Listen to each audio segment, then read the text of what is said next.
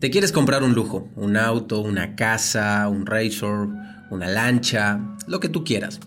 ¿Qué es lo que tienes que analizar para saber si te lo puedes comprar? Quédate en este episodio de solo 3 minutos donde te voy a decir cómo debe de pensar un líder estratégico de manera financiera. Mi nombre es Mauricio Benoist, gracias por estar aquí, bienvenidos a este podcast de estratégico donde mi objetivo es formarte como un líder, como una persona, como un humano que alcance sus objetivos, pero que siga viviendo su vida al máximo. Hoy vamos a hablar un poquito de la parte financiera. ¿Qué tengo que pensar? ¿Cómo, ¿Cómo tengo que ver los números para saber si me puedo comprar ese lujo que me quiero comprar? ¿Me quiero ir a Dubai con la familia? ¿Me quiero ir de vacaciones? ¿Me quiero comprar el auto, la casa, el razor? Algo quiero, quiero gastar en algo. Yo tengo una filosofía muy sencilla. La primera, cada vez que me compro un lujo es, ¿Tengo el dinero suficiente para comprarlo de contado? Es la primera pregunta que hago. ¿Tengo el dinero en efectivo para poder comprármelo de contado? O sea, ¿tengo en el banco 100 mil dólares para comprarme un auto de 100 mil dólares?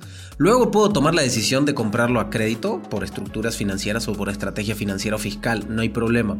Pero tengo que contar con el capital en efectivo en mi cuenta bancaria. Segundo punto importante. ¿Tengo activos 5 a 1?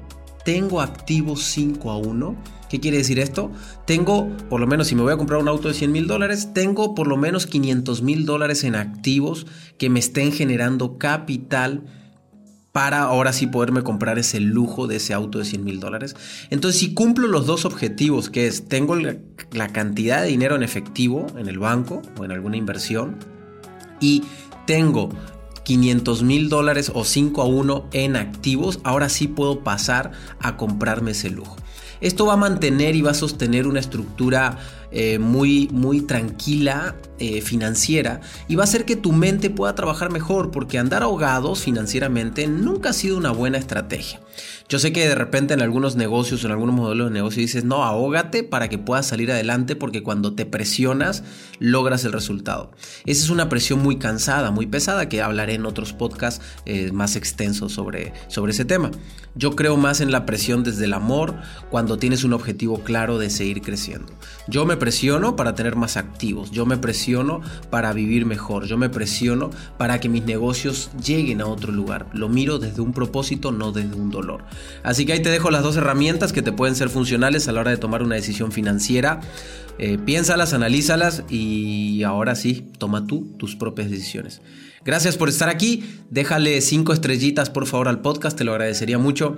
Compártelo con alguien y descarga este podcast para que lo puedas escuchar en cualquier momento, en cualquier espacio. Y recuerda que tenemos muchísimos episodios completos también, donde hablamos de partes de herramientas psicológicas, filosóficas y de liderazgo.